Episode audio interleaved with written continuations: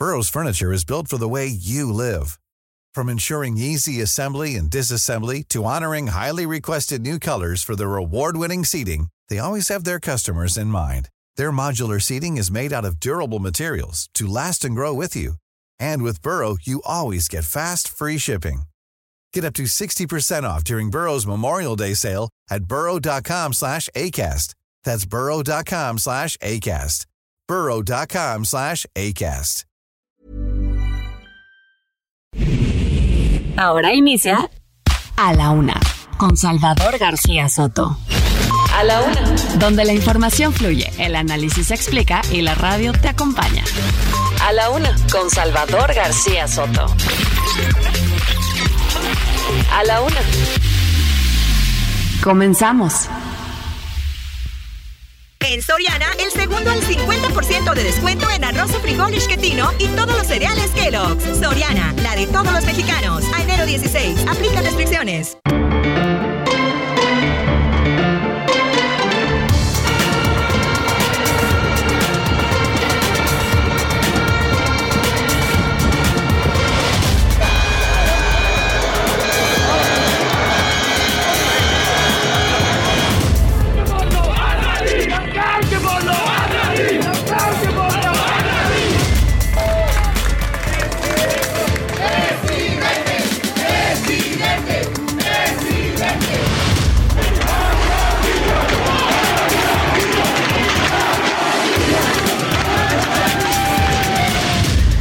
De la autoridad y protección a los ciudadanos, que no se sientan este, solos.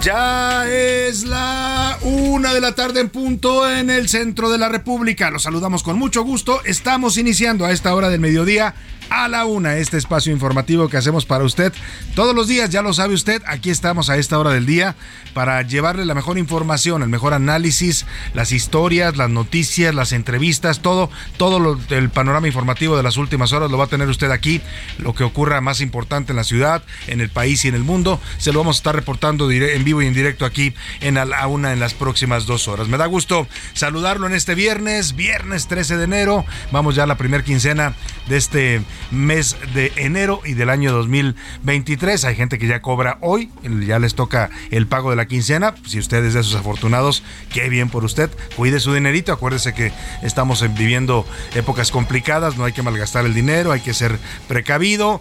Eso sí, darse un gustito no le quita nada a nadie, pero ser cuidadoso con el dinero. Y bueno, tenemos mucha información y muchos temas, pero antes déjeme saludar con gusto a toda la gente que nos sintoniza en este viernes eh, un poco fresco en la Ciudad de México. ¿eh? Amaneció frío, amanecimos a cerca de 7, 8 grados, estamos ahorita ya a 20 grados, se espera una mínima en la tarde de 4 grados, o sea que va a ser eh, frío, así es que prevéngase usted, si aún no ha salido de casa y va a salir y me está escuchando, pues tome su chamarra, su abrigo, su suéter, salga bien abrigado porque va a ser una tarde y una noche fría.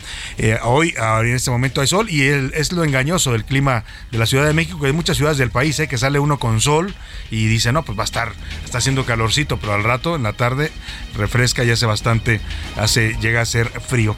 Y bueno, eh, saludamos a toda la gente que nos sintoniza y le deseamos que tenga un excelente viernes, que vaya usted teniendo un día bien, eh, pues bien tranquilo, que se vayan resolviendo todos sus pendientes, sus problemas, sus situaciones, sus tareas, todo lo que tenga usted que resolver en este día, que se le resuelva y si no, y si no, siempre se lo digo y se lo digo de corazón, ánimo, ánimo porque nos queda todavía la mitad de este día y lo que resta del fin de semana para resolver y tranquilizarnos para resolver cualquier problema. Eh, vamos ahora sí a los temas que le tengo preparados en este viernes. Boletos, antes que nada, déjeme decirle que voy a tener boletos, boletos para irse a ver a los eh, Pumas Tigres en este sábado.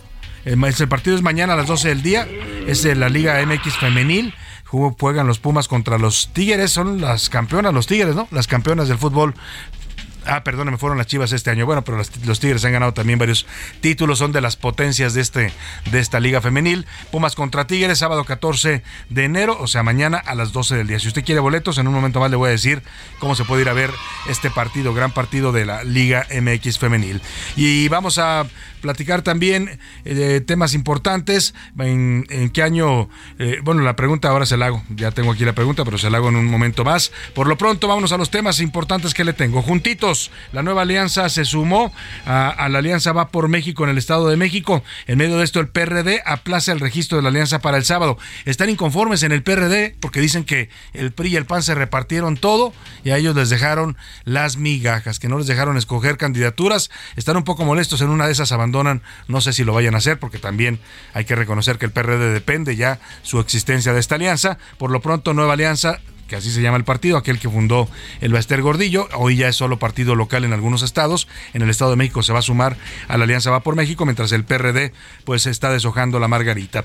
Y uno más, en Michoacán fue detenido el presunto agresor material del periodista Ciro Gómez Leiva, dicen que fue el que iba eh, pues acompañando al motociclista que se le, eh, digamos, interceptó la camioneta de Ciro al llegar a su domicilio y ahí le dispararon en la ventana del conductor. Vamos a darle toda la información de esta detención que se realizó ayer, ayer por la tarde allá en Michoacán. Y aprobado, el presidente López Obrador aseguró que más del 70% aprueba la presencia de la Guardia Nacional en el metro. No sé si ya mandó a hacer un sondeo el presidente, pero fue muy rápido, ¿no? Un sondeo de un día para otro no creo que tenga mucha validez, pero bueno, el presidente ya sabe, tiene sus propios datos. Él vive en una realidad alterna. Al presidente no le aplican los datos científicos, los datos estadísticos reales. Él tiene sus propios datos siempre en todo. Y desprotegidos, mientras el gobierno federal envió 6.060 elementos de la Guardia Nacional al metro de la Ciudad de México. Esto habla de lo que ayer comentábamos, el centralismo. López Obrador, que es un político que viene de la República, que hizo su carrera empezando en Tabasco, se ha vuelto también ya un centralista, ¿eh? porque a la Ciudad de México le manda 6.060 elementos de la Guardia Nacional al metro, nada más para cuidar el metro mientras que en estados como Sinaloa, Guerrero o Zacatecas ha mandado 3.000, 1.500, 2.000. Allá están matando gente, ¿eh? allá están asesinando, secuestrando, están alterando la vida de las personas y, y mandaron 1.000, 2.000, 3.000 elementos. Ningún estado tiene la presencia de la Guardia como la tiene hoy el metro de la Ciudad de México, para que me entienda. Eso es lo que ya empieza a provocar pues que muchos levanten cejas diciendo por qué el favoritismo y por qué el presidente utiliza la Guardia Nacional como si fueran pues eh, soldados de su propiedad, ¿no? Como soldaditos de plomo, los mueve como le da la gana y apoya a quien quiere apoyar. Y buena noticia, en la segunda hora le voy a contar de la propuesta de ley para reducir de 8 a 6 horas la jornada laboral para los mexicanos. Es una propuesta que está enarbolando el senador Miguel Ángel Mancera, ahí en el Senado de la República, y pide reducir la jornada laboral para los mexicanos. En los deportes, a pagar. El INAI multó a la Federación Mexicana de Fútbol con 22 millones de pesos por el uso indebido de datos personales en el registro de aficionados. Además, los playoffs de la NFL, la jornada 2 de la Liga MX y la Fórmula 1 en el Autódromo Hermano Rodríguez. Todo esto en la agenda deportiva del fin de semana de Oscar Mota. En el entretenimiento, Anaya Arriaga nos va a comentar sobre el problema legal al que se podría enfrentar Poncho de Nigris y Maluma y Sabín sobre la nueva esposa de Kanye West. Vamos a tener información variada, importante, sin duda toda ella, en distintos tópicos para estar comentando, para estar opinando, informando y para eso, para que usted participe de este programa que siempre, siempre se lo digo, es de ida y vuelta. Le hago las preguntas de este día. En A la Una te escuchamos. Tú haces este programa. Esta es la opinión de hoy.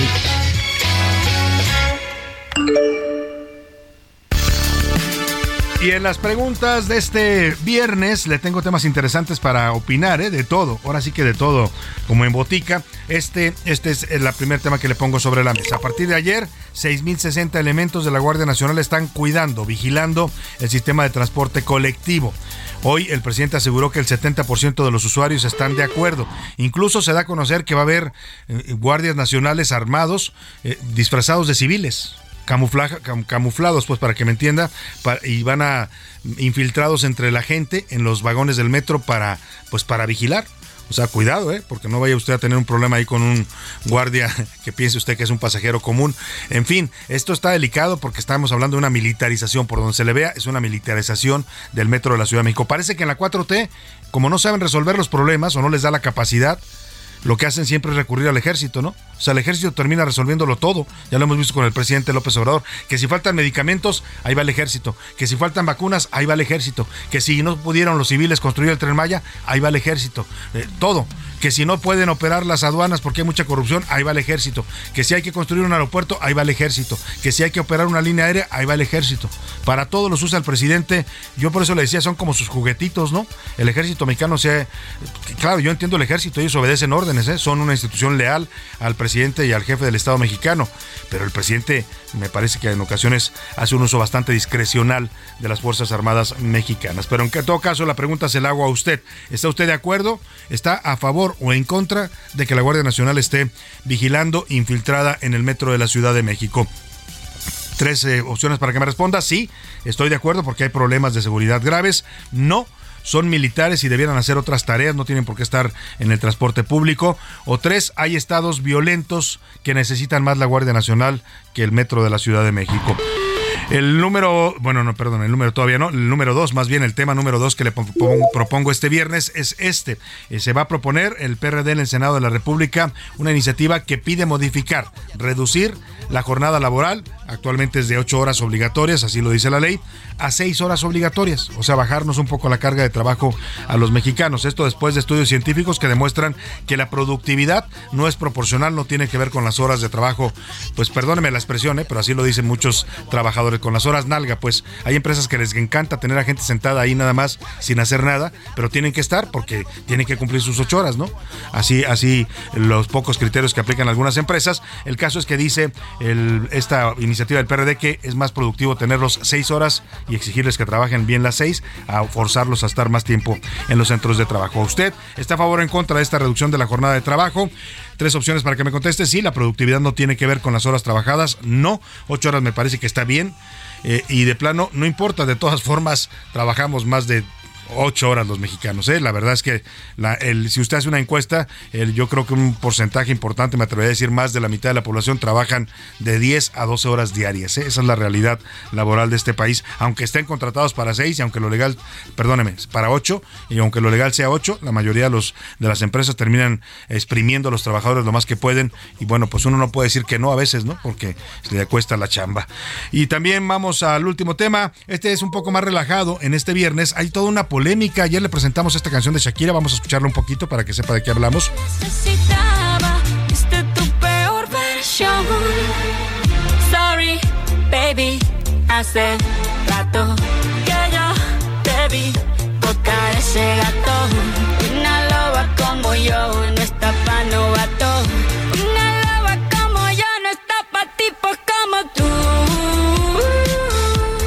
Bueno, pues esta canción está causando mucha polémica. No solo se ha vuelto viral, ha roto récords de vistas en las redes sociales. En este momento lleva más de 70 millones. En 6 horas rebasó los 50 millones. O sea, estamos hablando de una canción que está siendo muy vista. Se llama Sesión 53 de Bizarre Rap. Es Shakira cantando, pues claramente con todo el despecho y el dolor que queda cuando una mujer es traicionada, ¿no? En este caso por su ex marido, el señor Gerard Piqué. Eh, habla fuerte, habla con palabras eh, duras, ¿no? Le dice, por ejemplo, en alguna estrofa que está causando mucha polémica, que porque la cambió por un Casio cuando ella era un Rolex, ¿no? Eh, y hay gente que está diciendo, ah, es que Shakira cosifica a las mujeres. lo cierto es que todos hemos cantado una canción de estas, ¿no? De dolor, de contra ellas y contra ellos cuando estamos dolidos. Yo creo que es bastante válido cuando está uno dolido que le diga a usted hasta de qué se va a morir a la persona que lo traicionó, que fue desleal, que le hizo una fregadera, que lo abandonó. Se vale, ¿no? Pero bueno, yo le quiero preguntar a usted sobre esta polémica de esta canción de Shakira que está causando también mucho revuelo en las redes sociales. ¿Le, parece a usted bien que Shakira ventile sus asuntos personales en este tipo de canciones? Sí, está bien, tiene todo el derecho como cualquier mujer y cualquier ser humano a desahogarse si la traicionaron. No, son problemas personales que debiera mantener en ese, en ese nivel. O de plano, todos hemos cantado una canción eh, contra ellas y contra ellos, una canción de traición, cuando nos abandonan, nos dejan, no son desleales y les hemos mentado hasta ya sabe usted qué.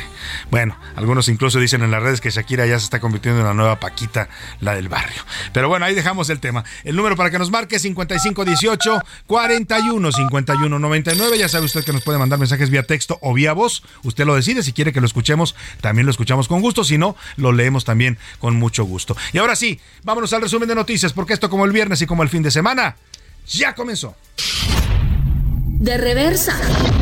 El operador telefónico AT&T México solicitó al Instituto Federal de Telecomunicaciones la devolución del espectro radioeléctrico tras el alto costo que tiene el insumo en nuestro país. Capturado. El hombre que disparó contra el periodista Ciro Gómez Leiva fue detenido en Michoacán.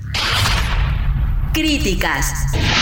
Expertos y economistas advirtieron de la poca experiencia de Omar Mejía Castelazo, candidato a subgobernador de la Junta del Gobierno del Banco de México.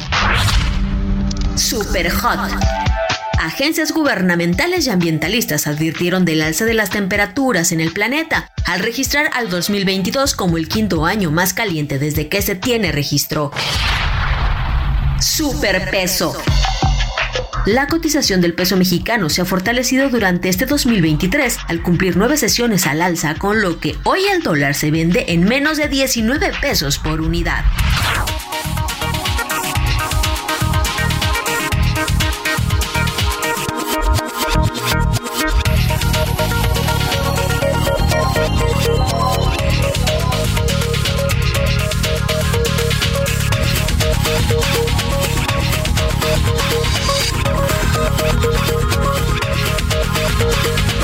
De la tarde con 15 minutos y comenzamos. Vamos a la información. Termina el plazo de registro para las coaliciones, tanto en el Estado de México como en Coahuila. Hoy es el último día en que se pueden registrar alianzas electorales o coaliciones, coaliciones electorales. Concluye en este viernes en Coahuila, está terminando el día de hoy, y mañana en el Estado de México. Y bueno, se presentó ya ahí en el caso del Estado de México con bombo y platillo la alianza Va por México. Ayer le informamos de este anuncio que se hizo ya de formal en lo que en la que postulan a Alejandra del Moral como su candidata, pero pero el tema es que la, hay roces dentro de la Alianza Va por México, ¿no? Todo era miel sobre hojuelas, se estaban dando los abrazos ahí el señor eh, Marco Cortés, Jesús Zambrano del PRD, el señor Alito Moreno del PRI, pero resulta que pues el PRD salió a quejarse de que le han dejado sin candidaturas, que el PAN y el PRI se repartieron todo, Ahora sí que se agandallaron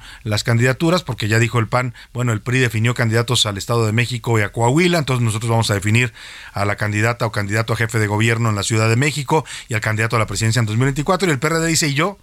¿Y yo dónde leo?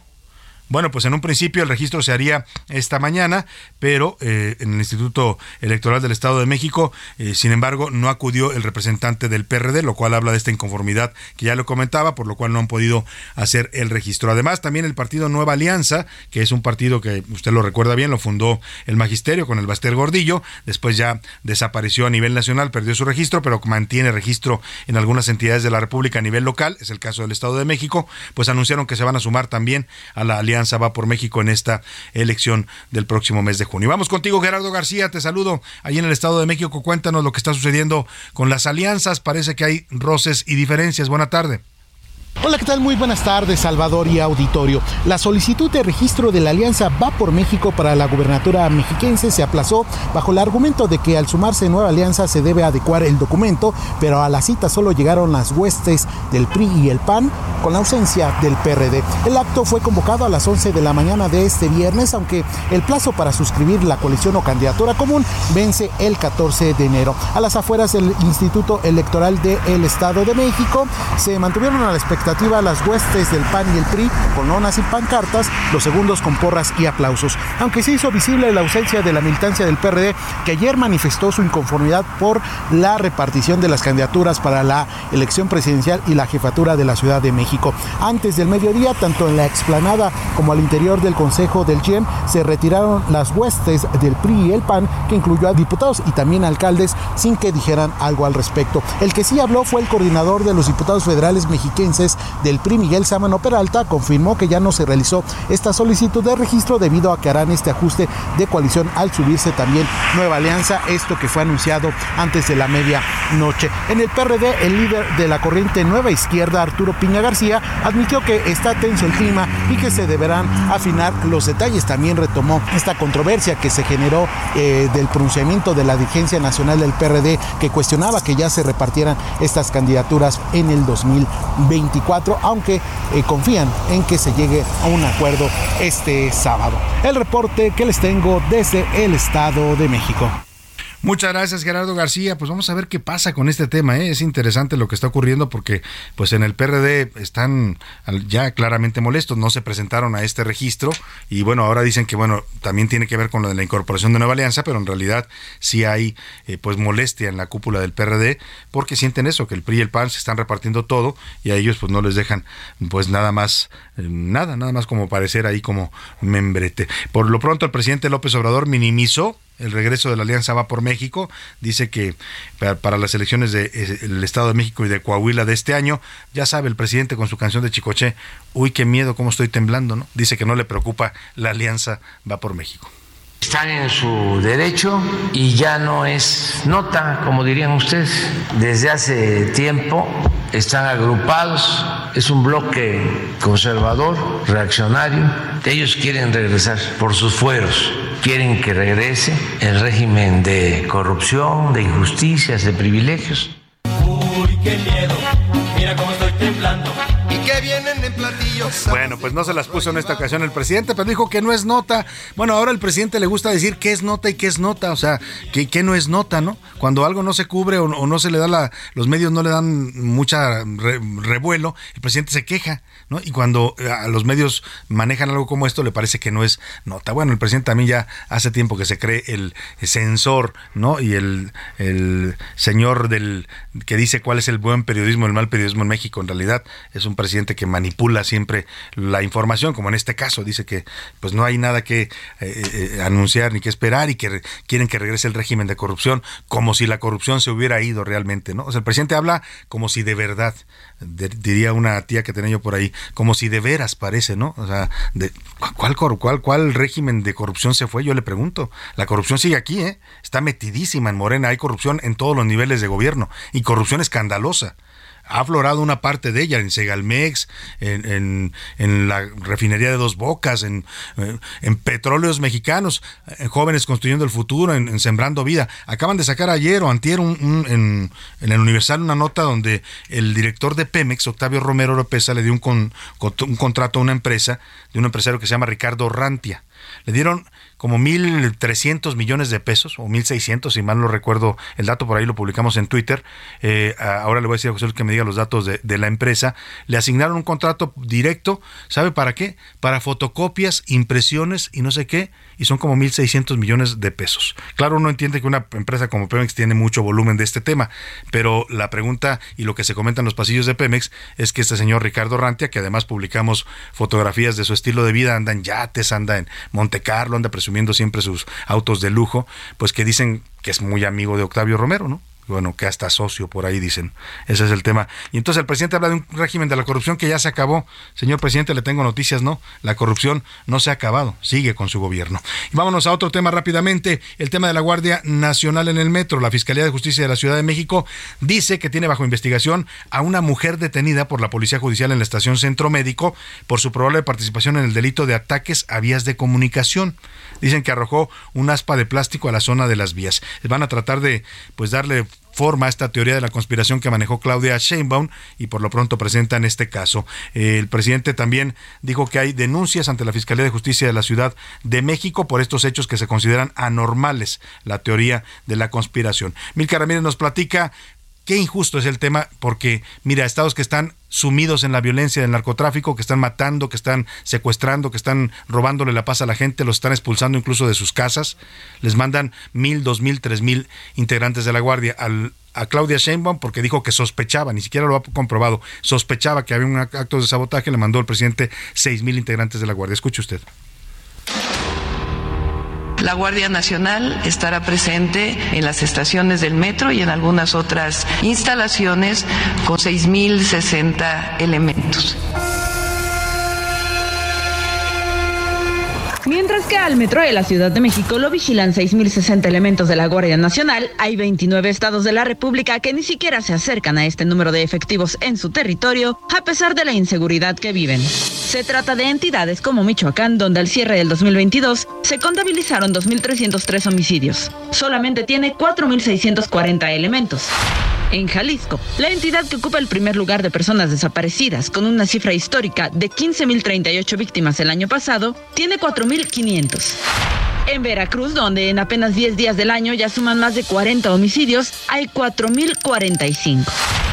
En Sinaloa, donde tras la captura de Ovidio Guzmán, el cártel de Sinaloa mostró su fuerza en la entidad, hay 3.989 guardias.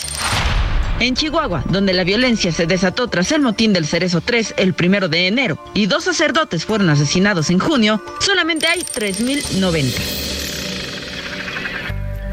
Así, solamente dos estados de la República cuentan con más guardias nacionales que el sistema de transporte colectivo. Se trata del Estado de México con 13.081 y Aguascalientes con 6.644.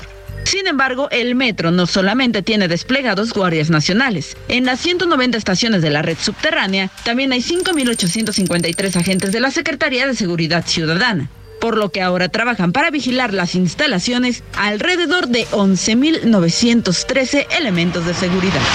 Para A la Una con Salvador García Soto. Bueno, pues ahí está esta nota de Milka Ramírez. Me voy a la pausa y oiga, injusto, injusto. Se le da al Estado de México, a la Ciudad de México todo y a los estados migajas. Ya volvemos. Un momento, regresamos. Ya estamos de vuelta en A la Una con Salvador García Soto.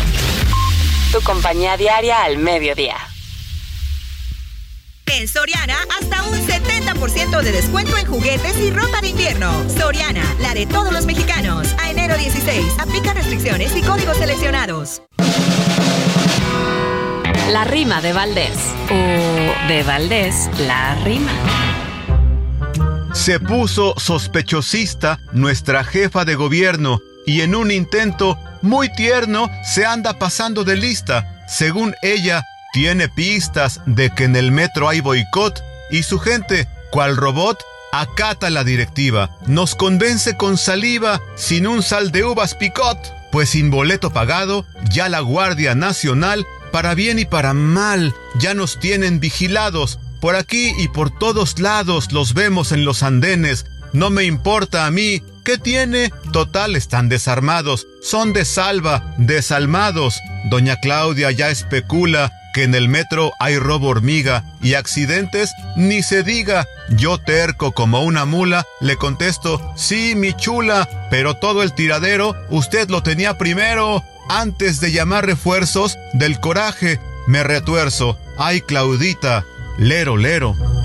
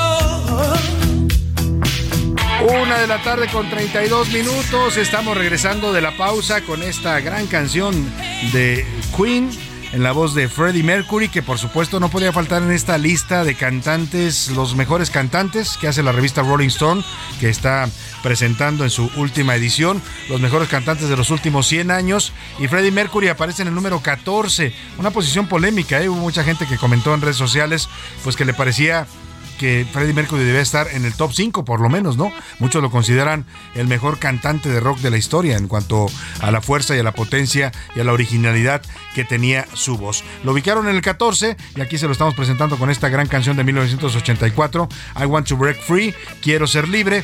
Y bueno, lo cierto es que el vibrato que tenía el señor Freddie Mercury, dicen los especialistas que estos dientes separados que tenía le daban la posibilidad de emitir estas notas tan especiales, tan agudas que alcanzaba, que era pues simplemente eh, eh, única, una voz única, la del señor Freddie Mercury. Ahí está, mire, llegó a alcanzar en sus acapela y, eh, y en entrevistas se llegó a determinar que el cantante tenía una media vocal de 117.3 Hz, un número casi inigualable por algún ser, otro ser humano.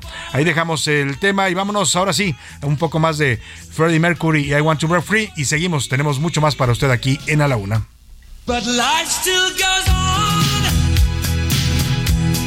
I can't get used to living without, living without, living without you by my side. I don't want to live alone. A la una, con Salvador García Soto. Una de la tarde con 34 minutos. Oiga, está circulando un tuit, un tuit del periodista Enrique Muñoz, que publica en su cuenta de Twitter y dice textual, se lo voy a leer, en las próximas horas podría estar presentando su renuncia la ministra Yasmín Esquivel Moza. La orden viene de Palacio Nacional. Es así escueto y directo el tuit, sugiere que podría eh, pues estarse preparando la renuncia de Yasmín Esquivel a petición de Palacio Nacional. Yo... Eh, eh, respeto a Enrique Muñoz, es un periodista que ha hecho una carrera larga en radio, pero eh, he consultado algunas fuentes cercanas a la ministra Yasmín Esquivel y nos dicen que no hay nada sobre una posible renuncia. Eso es lo que nos dicen ellos, que no hay nada, que todo esto es un- una mera especulación o un rumor. Ahí le dejo el dato. Y vámonos a... mm, otras eh, noticias importantes. Eh, le platico, oiga, me estaba acordando y, que el lunes vamos a celebrar aniversario. ¿Cómo se pasa el tiempo, eh?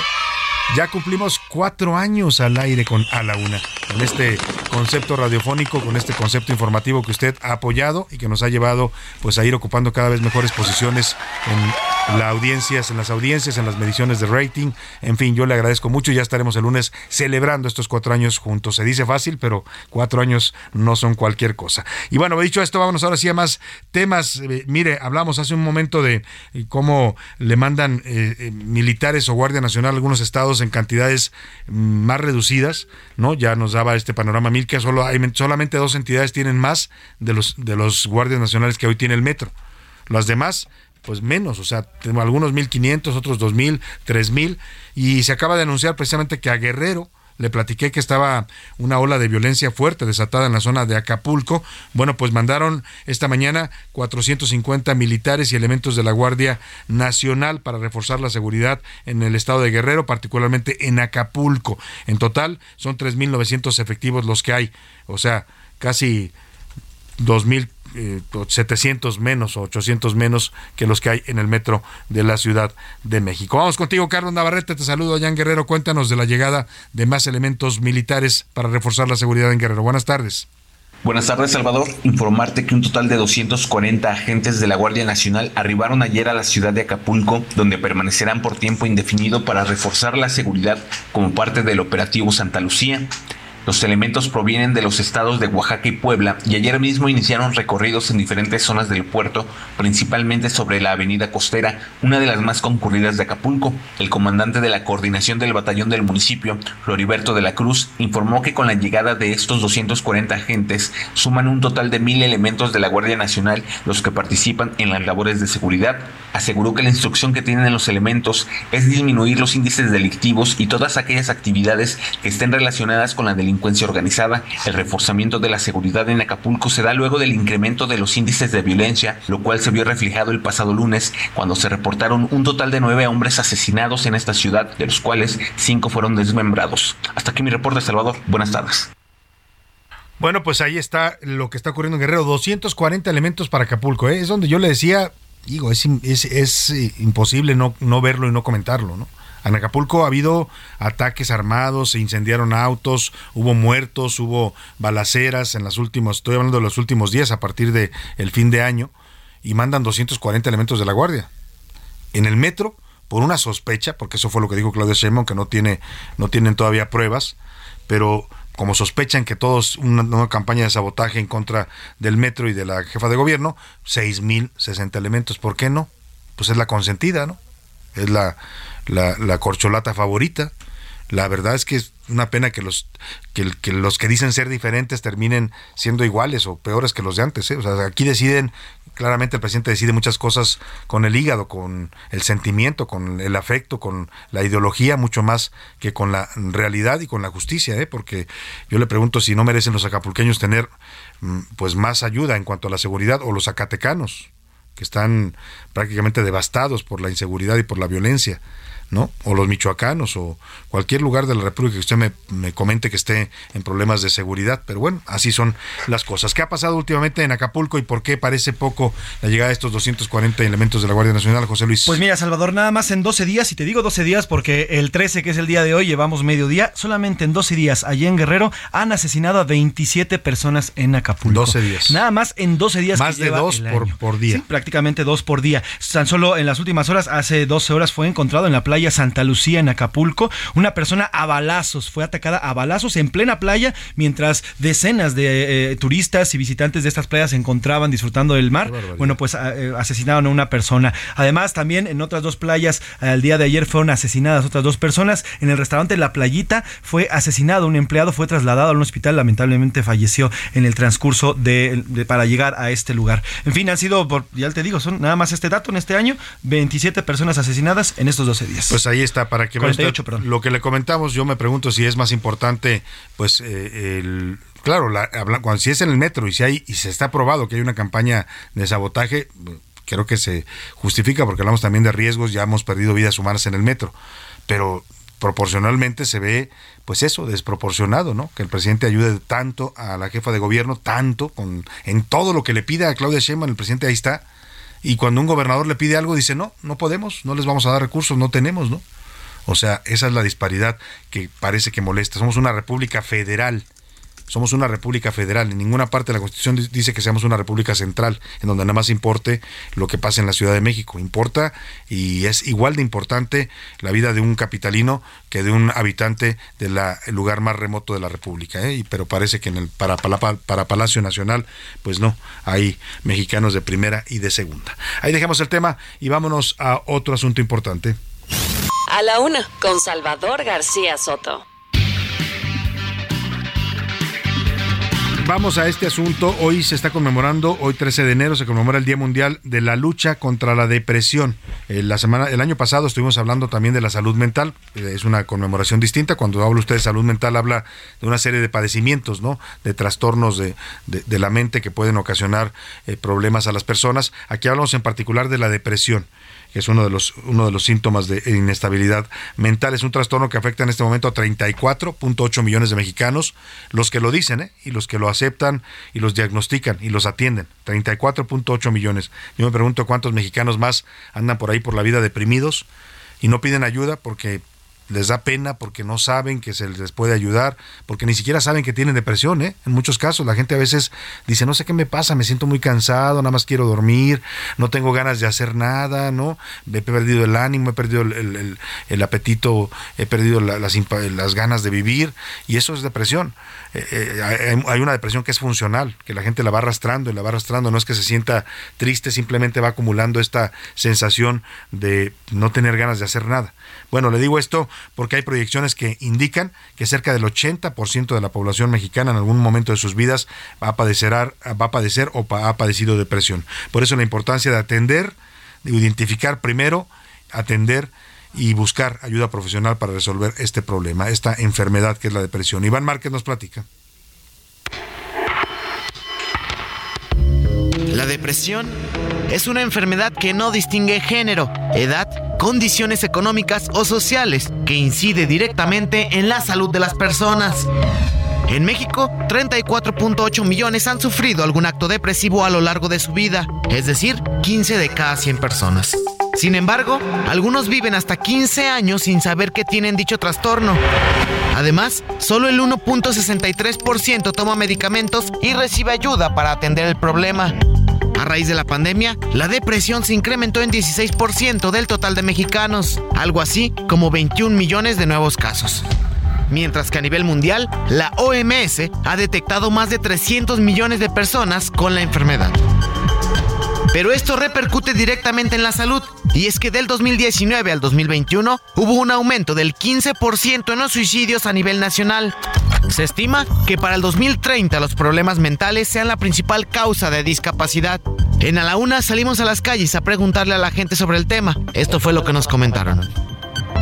Cada que algo no me sale bien en mi trabajo, me da por sentirme mal. Creo que es importante hablarlo, creo que es importante tratarlo. Todo depende qué estés haciendo en el día. Si estás acostado todo el día, te puedes empezar a sentir mal, triste. Yo en algún, en algún momento de mi vida estuve deprimida y fue muy complicado salir adelante.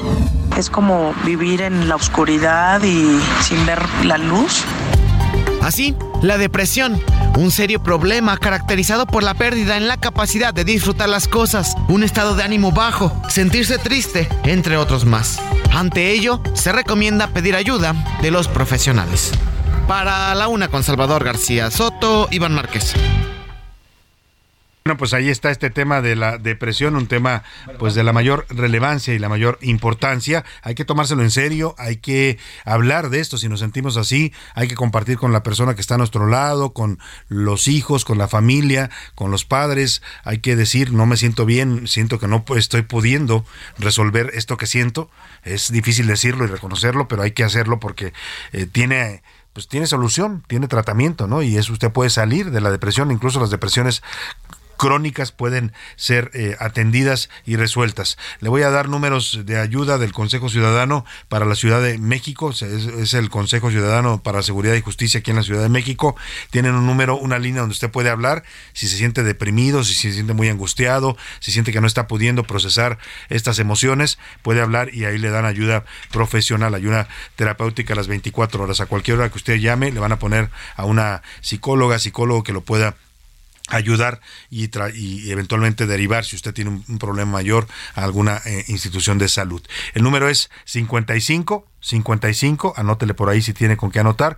Repito, 55 55 33 55 33. Se lo repito, el número de ayuda del Consejo Ciudadano para atender a problemas con problemas a personas con problemas de depresión, angustia, estrés, etcétera. 55 55 33 5533. Está fácil de anotar y de aprender. Las causas normalmente por las cuales nos sentimos deprimidos es eh, perder a un ser querido, la angustia económica, la fractura de las relaciones emocionales.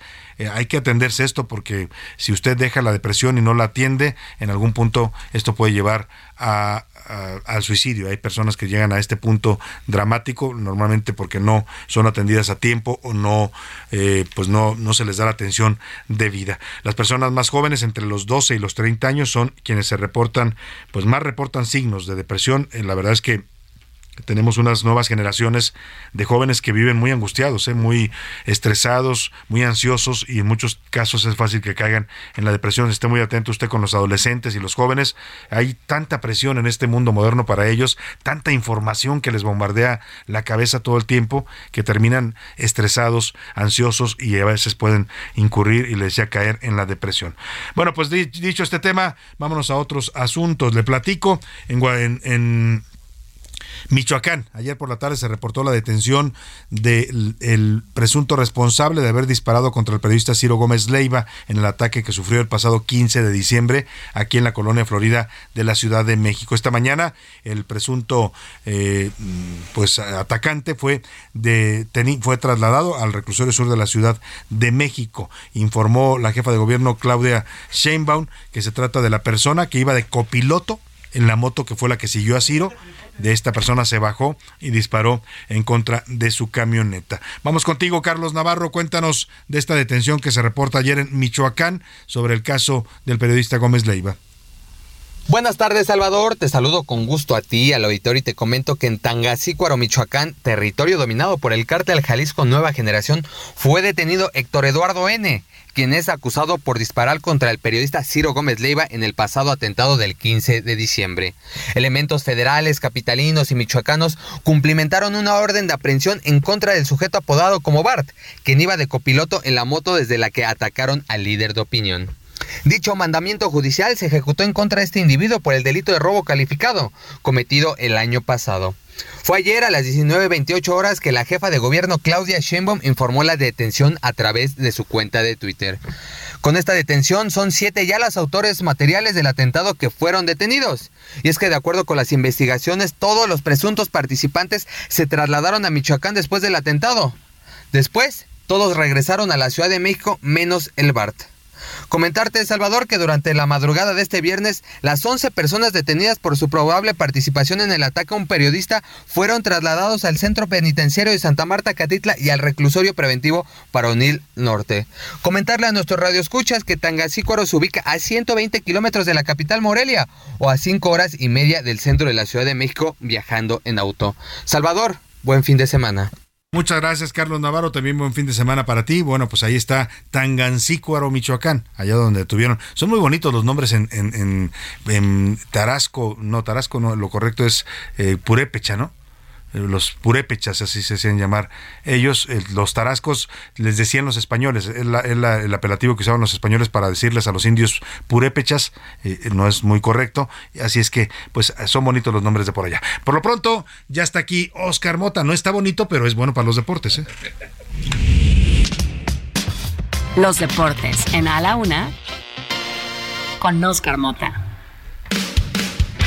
Oscar Mota, tú eres como los, como, como decían de antes de los ¿Como hombres. los furbis? Feo, fuerte y formal. Es correcto. triple F. Es de, del- del luchador. le- Triple No, no, F. feo soy. no, feo no, tampoco llegas a feo. ¿Qué Digamos que, está, que eres- está simpático, ¿no? A veces hay que reconocer uno que es simpático, no es guapo. Voy a resumirlo así, mi querido Salvador García Soto. Afortunadamente también hemos hecho otro tipo de cosas, pero me gusta más la radio. Oye, si me, me, gusta está, más la radio. si me está oyendo tu esposa, va a decir, oiga, ¿qué le pasa? No, no me está escuchando. Un saludo a su esposa Priscila. Pero espero que sí, por cierto, están operando en estos momentos a mi suegra, don Arturo, entonces Ah, le mando un gran abrazo Muy buenas y vibras. saldrá muy bien. Digamos que es una belleza texcocana rara. Es una belleza correcto. rara de Texcoco. Así vamos a De dejarlo. cantina. Exacto. Una belleza de cantina. Había una canción de esas. claro. Quiero, Salvador, a ver, entre ocurrencias que de repente luego no son tanto, porque bueno, tienen un contexto y tienen un porqué. Hace unos instantes el gobernador de allá de Jalisco, Enrique Alfaro, publicó el siguiente tuit. Dice. Voy a enviar una propuesta a Clubes Unidos de Jalisco para que uno de los estadios donde Pelé construyó su legado lleve su nombre. Esto responde no a una ocurrencia, tú lo has reportado, de repente el señor Alfaro, pues sí, tiene ciertas ideas, ¿no? Se, se sube a todas, pero acuérdate que esto lo propuso eh, Gianni Infantino, ¿no? el presidente de la FIFA. Dice que eh, por lo menos un estadio en todos los países afiliados de la FIFA tenga un, eh, el nombre de Pelé. Y me parece no tan descabellado tomando en cuenta que, tal como comenta, en México 70, pues bueno, fue donde se forjó este fantástico legado de Edson Arantes de Nacimiento. A ver, vamos a, a someter a votación. Estos son los que propone, los nombres que propone el señor Enrique Alfaro. Y obviamente, pues para que puedan votar, ¿no? Claro, Que- que para todos nuestros nos radioescuchas, mm, mándenos su respuesta o su propuesta para el nombre, que eh, más bien a cuál estadio le deben poner el nombre de Pelé o qué nombre son los que propone Enrique Alfaro al 5518 41 51 99. A ver, propone que se le cambie el nombre y quede como Estadio Jalisco Rey Pelé, así todo completo, Estadio Jalisco Rey Pelé, Estadio Rey Pelé, opción 2, y número 3, Estadio Edson Arantes de Nacimiento, Pelé. ¿Cuál te gustaría más? Yo, yo preferiría que se llamara el Estadio Rey Pelé de Jalisco. ¿No? Suena bien. a mí me gusta el Estadio Jalisco Rey Pelé, ¿no? ¿Tú me quieres más, Fíjate que la primera igual, Estadio Jalisco Rey Pelé también. Estadio Jalisco Rey Pelé. Porque es histórico el Estadio Jalisco Sí, también, claro. ¿eh? ahí se jugó, eh, se han jugado dos mundiales ya. Ya dos mundiales. Ahí jugaron las Chivas, el mejor equipo de México, todos muchos Que años. por cierto también juega este eh, fin de un poco, ¿verdad? Ahora, eh, nos platica y nos hace el apunte nuestro productor Rubén Esponda que hay que tener como que mucho detalle en la cuestión de renombrar los estadios. Hace mucho tiempo, se acordarán algunos amigos y amigas que nos escuchan, cuando el Estadio Azteca fue renombrado como Estadio Guillermo Cañedo, directivo importante, etcétera. Nadie lo peló. Nadie, ¿no? Todo el mundo lo siguió diciendo Estadio Azteca. O sea, el Estadio Guillermo Bueno, Cañedo y tú, ah, no, Oye, no la aquí. glorieta de La Palma, que Claro. Claudia Sheinbaum quitó la palma y puso ahí un agüehuete que está todo seco y horrible. ¿no? Que lo puso a huehuete, ¿no? Pues, lo puso a huehuete. o sea, la gente sigue diciendo la glorieta de La Palma. Es correcto. Entonces, hay, hay que tener ese detalle con los nombres, ¿no? Pero me parece que Estadio Jalisco Rey Pelé puede ayudar, ¿no? Como que no tanto a sacarlos de onda y, y a, y a unir esta. Me gusta esta la idea. propuesta. Que nos diga la gente cómo le gusta que se llame el Estadio Jalisco, sobre todo los amigos que nos escuchan en Guadalajara, que es un estadio que es de ustedes, que es de la ciudad. Pues opinen en 55 18 41 51 90. Rápidamente, eh, hay playoffs de la NFL, está la jornada 2 y traigo un reporte importante de la Fórmula I, a ver si lo podemos escuchar un poquito más adelante, que se está corriendo en estos momentos en el Autódromo Hermanos Rodríguez, para que eh, puedan entender un poquito los amigos eh, que nos escuchan de qué se trata la Fórmula I. Entonces, si hay un poquito de tiempo, lo podemos escuchar Más adelante lo escuchamos, sí. Correcto, mi querido Salvador. Bueno, pues eh, ya no tienes nada ahorita. Por el momento, digo, para poder platicar lo de la Fórmula Bueno, ah, vamos a aprovechar para entonces la, la- la pregunta. ¿Qué le parece? Lanzo la pregunta para que usted se lleve los boletos para ver al Pumas Tigres femenil. I. Que por cierto, Mañana a las 12. Que por cierto, Tigres, son- Tigres Femenil son las actuales campeonas de la Liga Femenil. Primero, acuérdense que hay dos torneos por año. Entonces, primero ganaron las Chivas Femenil, luego ganaron Ya Tigres ves, Femenil. me corrigió acá el productor, dijo que eran las chivas. No, las de este último torneo Exacto, son son, las, son las tigres, que le ganaron a la América, por cierto, le ganaron a la América Gracias. Oscar, por recordarlo. Claro. Entonces, es un Gracias. buen partido, es un buen ver, partido. Ahí va en estos momentos. Venga la pregunta para que se vaya a ver a las Pumas femenil. José Luis Sánchez. Y precisamente hablando de estadios donde se han eh, llevado a cabo grandes eventos, la pregunta de hoy es ¿en qué año celebramos los últimos Juegos Olímpicos en México que se disputaron en su mayoría en el Estadio Universitario? Venga, 55 ¿En qué año 18 41 51 99. Vámonos a la pausa con música de Lady Gaga, Bad Romance. Roma, Roma, ma,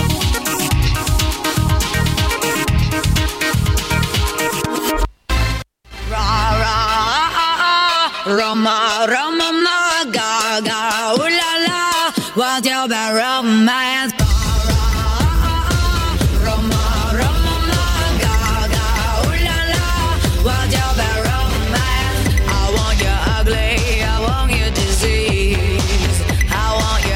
En un momento regresamos.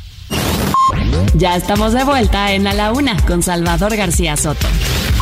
Tu compañía diaria al mediodía. En Soriana, pollo rostizado 2 por 199 pesos y 4 por 3 en purés de tomate. Soriana, la de todos los mexicanos. A enero 16, aplica restricciones.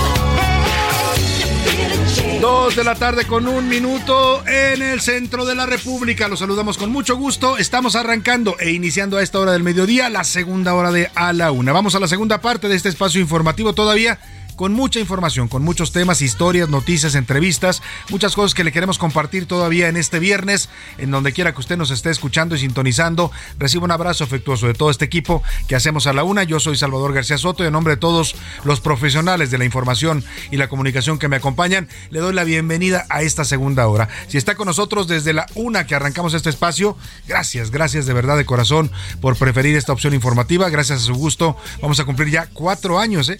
Cuatro años en, en haciendo este programa todos los días y bueno, pues lo estaremos celebrando con usted el próximo lunes. Nos puede mandar también mensajes especiales para ese día si usted así lo decide. Y bueno, pero por lo pronto, vamos a la segunda parte en este viernes 13 de enero. Tenemos, le decía, muchos temas, mucha información que ahora le voy a estar comentando. Vamos a tener, por supuesto, el cotorreo informativo, vamos a tener el ojo público, vamos a tener todas las cosas que le tenemos preparadas, temas interesantes para estar compartiendo con usted. Vamos a hablar de este, estos asuntos importantes como la propuesta para reducir la jornada laboral que está avanzando en el Senado. En vez de ocho horas obligatorias, están proponiendo que la jornada laboral para los mexicanos sea de seis. Vamos a analizar también este tema que empieza a causar polémica, la presencia de la Guardia Nacional en el metro.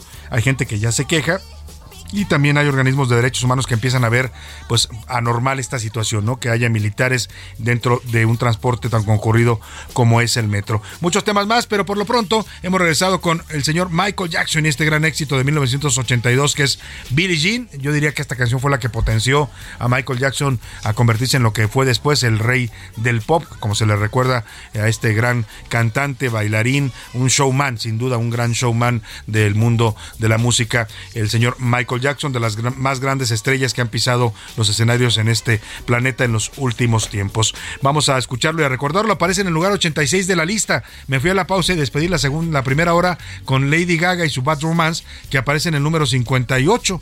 Hay quienes han cuestionado por qué a Michael Jackson lo mandaron tan abajo, ¿no? En la lista y está más arriba Lady Gaga. Bueno, pues es el criterio de la revista Rolling Stone. Por lo pronto, aquí está el genio musical que fue Michael Jackson. She's my love.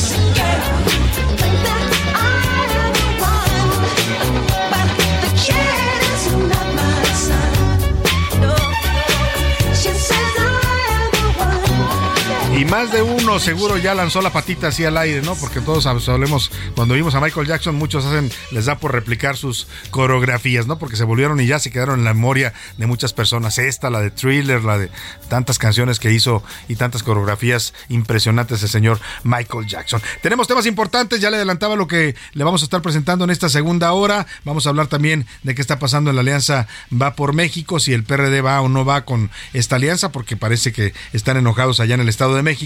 Pero por lo pronto, a esta hora del programa no hay cosa más importante para nosotros que escucharlo a usted, escuchar su voz, sus opiniones, sus comentarios de todas las radioescuchas y los radioescuchas que amablemente nos, eh, eh, nos escuchan, de todes, como dicen ahora, para incluir a todos los géneros. Eh, La verdad es que nos da siempre mucho gusto recibir sus propuestas. Ya están conmigo aquí en la mesa. Milka Ramírez, ¿cómo estás, Milka? Bienvenida. Muy bien, Salvador. Oye, es mi imaginación. ¿O ya empiezo otra vez como frito? ¿O, soy yo? Está, la que- está, está haciendo frío y yo creo que va a bajar la temperatura. ¿eh? Yo no creo que no tarda mucho en- de aquí a las 3, 4 de la tarde que empiecen a descender nuevamente las temperaturas. Se pronostican 4 grados, Milka, para la tarde, noche. Ay, no, es muy frío. Por Este favor, tómense frío, así un cafecito. un abríguese mucho. Y Milka está deseando que sea viernes desde el lunes, ya se le concedió, correcto, Milka. ya vengo Ya es viernes. José Luis Sánchez, ¿cómo estás? Salvador García Soto, ¿cómo están? Emilca Ramírez. Bueno, pues si sienten frío es porque hay un sistema norte que está pegando a nuestro país, que está Exacto. afectando Ah, del norte a sur precisamente. Y van a bajar las bajar temperaturas. las temperaturas este Prevéngase usted acá en el Valle de México y en algunas partes, otras partes de la República también, ¿eh? Así es, según la Conagua y el clima, bueno, pues puede haber este baja de temperatura Está del norte. descenso de temperaturas. Y no le, no ve usted a José Luis, bueno, los que están en redes sociales, que los saludamos con gusto, sí nos ven, los que nos ven a través de la camarita que tenemos aquí en la cabina, les mandamos saludos, ya sabe que nos puede ver, además de escuchar en el heraldo.com.mx, en Twitter, en Facebook, ahí estamos presentes siempre con nuestra transmisión en vivo, Milka. Les quería decir a los que no los, no los no nos están viendo y nos están escuchando, describirles a José Luis porque hoy trae un look así como de... eh, ¿te, te acuerdas de Rafael, aquella canción de Yo soy Hoy Sí, para justo justo. Es un día especial. Hoy saldré por la noche. Pero ¿sabes Porque qué es viernes. también? Como que los lentes le dan ahí... Y estoy- esa es lo otro que iba a decir, Milka. Está estrenando Estoy lentes. estrenando lentes. José Luis Sánchez. Ay, Un aplauso porque es bienvenido al mundo de los cuatro ojos. De los cuatro ojos, ahí estoy en esta mesa, somos cuatro ojos. somos entonces, está- hay 12 ojos en estos momentos en esta mesa, pues somos cuatro, ocho, Sí, 12. entonces Milka, 12 el, yo, José Luis usa lentes, Oscar también, Rubén Esponda. es. Bueno, muchos usamos lentes, la verdad La que es una ¿qué te digo? necesidad. Ya, ya se puso Ay, lentes señor, edad, lo cual quiere decir que está convirtiendo ya en un señor. Ha dejado de ser un jovenzuelo para ser un señor. Pues ya estoy por cumplir Sánchez. 38 en febrero, entonces ya es momento. Ya te pusieron tu canción, mira, venga. Eso. Ahí les va. acariciar y besar a mi amor como no lo hice nunca. Venga. ¿Qué pasará? ¿Qué misterio habrá? Puede ser mi noche. De viernes. Venga, venga, actitud de viernes. Eso. Vámonos, en este momento de preguntar en este espacio. ¿Qué dice el público? Muchos mensajes, como siempre, y gracias a nuestro público que siempre está pendiente. Mira, por acá nos dicen de broma, Al- Albert Dussel, ¿por qué no le ponen Estadio Jalisco Nueva Generación? Ah, no, ¿verdad? Si no, no Ah, caray, Así le qué buena propuesta. Bueno, pues mire, la verdad es que al paso que van, sí, ya lo controlan todo en Jalisco esos señores del Mencho, ¿eh? de verdad que sí. Es de broma, pero parece en serio también. Bueno, ya al final Dussel dice, no, el Rey- Estadio Jalisco No se Rey Pelé. Estadio Jalisco Rey Pelé, yo creo que se oye muy, Muy bien. nos buena, muy buena. acá. Así es, muy buen, muy bueno. Eh, nos dicen también por acá, el Estadio México, ah, ah, perdón, ya casi doy la respuesta, espérense, espérense, casi doy la respuesta Ay, de la pregunta. Casi te adelantas, Ay, José casi. Luis, para Pero los bueno. boletos del Pumas Tigres mañana en la Liga Femenil. Eh, como bien lo señalaron, Salvador, gran pieza de Milka Ramírez en la Sí, que nos están buena. planteando el panorama que existe en nuestro país. ¿Cómo puede ser que el gobierno federal mande más al metro que a estados como Guerrero y Michoacán, que un día sí y otro también Exacto. asesinan gente? Es totalmente de- inexplicable, pues. Así es, nos dicen por acá, ya no soportamos más una vida estresante, la depresión y todo lo que comino después de la, de la pandemia nos ha vuelto personas incluso más intolerantes a todo lo que estamos viviendo hoy. Como bien lo dice Salvador, estamos bombardeados por información, pero además todo lo que está ocurriendo en este país, entre muertos, levantones, balaceras, nos trauma y nos, depres- nos de- deprime mucho más. Saludos Salvador desde Guaymas. Saludos, saludos. Ánimo en Guaymas que están pasándola mal. ¿eh? Guaymas tiene un problema severo de violencia, igual que la mayor parte de Sonora. El sur de Sonora, que es Guaymas, Cajeme, que es Ciudad Obregón, eh, Navojoa, todos estos lugares están sumidos en la violencia. Empalme, la verdad es que pues hay una total incapacidad de las autoridades para resolver este problema, tanto a nivel local con el gobernador Alfonso Durazo como a nivel federal. Y mira, otro estado donde también están pegando Guerrero, Jessica Martínez nos dice, siempre es igual, Salvador, cuando se acerca el torneo del el, el previo del torneo de tenis acá en Acapulco, que es en febrero siempre, Sí. en la zona diamante, el gobierno federal envía elementos suficientes para resguardar la seguridad y dejar y permitir que los organizadores vean un estado relativamente tranquilo. Pero aquí, diario, están asesinando gente. Saludos, nos dice la- Jessica Martínez. Desde Acapulco, saludos Jessica, le mandamos un abrazo. Él dice, saludos, gracias por siempre leer mi comentario, Salvador. Soy Rocío desde Tlanepanta, Estado de México. Ayer me tocó ver a los guardias nacionales. Sí impresiona, la verdad. Incluso da un poco de miedo Sí, verlos es- ahí, porque son, al final, son militares son y son soldados. eso. Saludos, es un Salvador. tanto intimidante verlos ahí armados adentro de los vagones. Mira, hay gente que dice, yo me siento más seguro y está bien, pero tampoco es normal que ande uno ahí, eh, anden los hombres armados, los soldados armados entre la gente en un metro tan concurrido, ¿no? Dice Alberto de Colima, las teorías conspiradoras, conspiradoras de Sheinbaum son el pretexto perfecto para militares- militarizar Sí. el metro y adicionalmente victimizarla. Saludos, Salvador. Saludos para usted Nos también allá por acá. También Salvador García Soto, soy eh, David Rodríguez, te escribo desde el Estado de México. Ayer re- regreso a mi casa, me topé con los guardias nacionales. Todo mundo los veíamos como si fueran bichos raros, como si hubieran llegado ahí, pero al final es eso, son militares que están en el metro y eso a mis 46 años nunca lo había Oye, visto. y un, eh, publicó eh, la, no sé si es una cuenta, es una cuenta que deben ser de los vecinos de Tlatelolco. Publicaron una foto de un guardia nacional en el metro diciendo en, Tlatel- en Tlatelolco no olvidamos la presencia de los soldados en el metro. ¿No? Por- y es el metro Tlatelolco, se ve el nombre, porque ahí llegaron los militares cuando atacaron a los estudiantes el 2 de octubre de 1968. ¿Qué dice la comunidad tuitera en arroba ese García Soto, Milka? En Twitter, precisamente sobre el tema de la Guardia Nacional, el 6% dice que hay favor, que están a favor porque hay problemas, el 47% que la Guardia Nacional debe de hacer otras cosas y el otro 47% también dice que los estados necesitan a la Guardia Nacional. Aquí hay un, un empate entre Ajá. que deben hacer otras cosas. Entre que debían hacer otras cosas y que vayan más a los estados también. Exactamente. Sobre el tema de la reducción de lo- del horario laboral, el 38% dice que está a favor de la reducción. Miren, el 40% dice que 8 horas está bien. ¿Quieren ocho horas? Bueno, Sí, el bien. 40%. ¿Eh? Y el 22% dice que no se respetan de todos modos las jornadas. Yo sí quiero 6 horas de trabajo. Mirka sí quiere seis. Ya lo dijo al aire y se lo dijo a su jefe directo. Seis horas Se lo dijo al aire y a su jefe directo. No, ya no lo que puede más. Muy bien, muy bien, Mirka. Sobre el tema de la canción de Shakira, el 51% dice que está bien que se desahogue, el 25% dice que mejor no sus problemas y el 24% dice que cantamos por una traición. Eh, ¿Quiénes, no? ¿Quién? A ver, Mirka, Ay. a ver, cuéntanos. Cuando has estado así dolida, herida, ¿cuál les has dedicado? A esa Ay. persona, a esa personita de cuyo nombre ya no quieres acordarte como el Quijote. Fíjate que creo que yo soy de las personas que vive el duelo en la relación. Ajá. Entonces, normalmente cuando yo termino una relación es porque sí me duele, pero ya no guardo como ese sentimiento de, de enojo. Entonces, no suelo dedicar canciones. Pero a mí me dedicaron una, todos mis exnovios. ¿Cuáles te dedicaban? La de Somebody That I Used to Know. Ah, ya sé. Pero todo el mundo me la dedicó y dije, oigan, no soy tan, tan gacha. Esa ¿Qué dice? ¿Por qué se la dedicaron? A ver. Ah, habla, la canción habla de una persona que en la relación dejas de, cono- de conocer, ya no es la misma que era ver, la está. persona que antes y dice, eres, ya no eres la persona que yo solía conocer. Oye, pues te fue bien, a mí me han dedicado rata de dos patas, a ti te trataron bastante decente. No te creas, no, no me la he dedicado hasta ahora a nadie. Que yo sepa, seguramente por ahí alguien. Yo la de Por tu maldito amor sí la dediqué alguna vez. Yo también. Esa de Vicente. Esa y la de Por tu maldito. Bueno, ¿quién no ha cantado una canción de despecho, de, de- de dolor y de. ¡Ay! Ay, De traición. Venga, súbale. Mire, mi chava.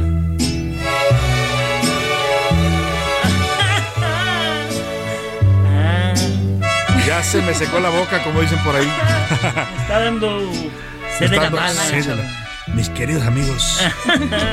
Ahí está, Vicente Fernández y las canciones de despecho. Vamos rápidamente a más saludos, José Luis, Sí, brevemente. tenemos muchísimos saludos. Están llegando ya las respuestas. Ya ahorita les voy a contestar a quienes se llevaron los boletos. Pero nos está diciendo Francisco Zacarías Ortiz. Nos, nos manda saludos también. Nos manda también saludos eh, Rodrigo Galván. También, como siempre, nos está escribiendo. Muchos saludos, Rodrigo. Muchos saludos también de regreso. También nos escribe por acá Luis Enrique del Prado. Saludos, Luis Enrique. Te mandamos muchos abrazos hasta allá, hasta Tepic. También nos escribe por acá José Luis Guzmán Cobayash. Oiga, que ayer fuimos a comer, José Luis Uh, y yo, sí. eh, una, una comi- unas mariscos nayaritas que llegaron acá a la Ciudad de México que están espectaculares. no le voy a decir el nombre para no hacerles publicidad, pero yo los había probado en Guadalajara, son un restaurante que está creciendo mucho.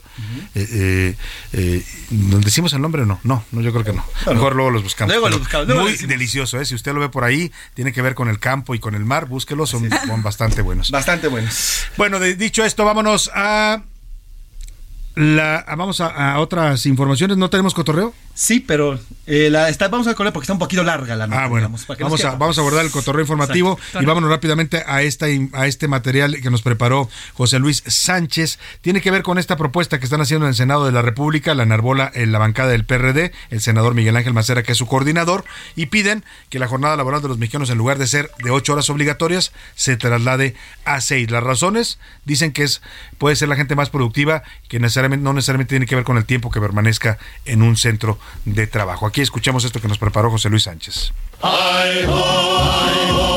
tiempo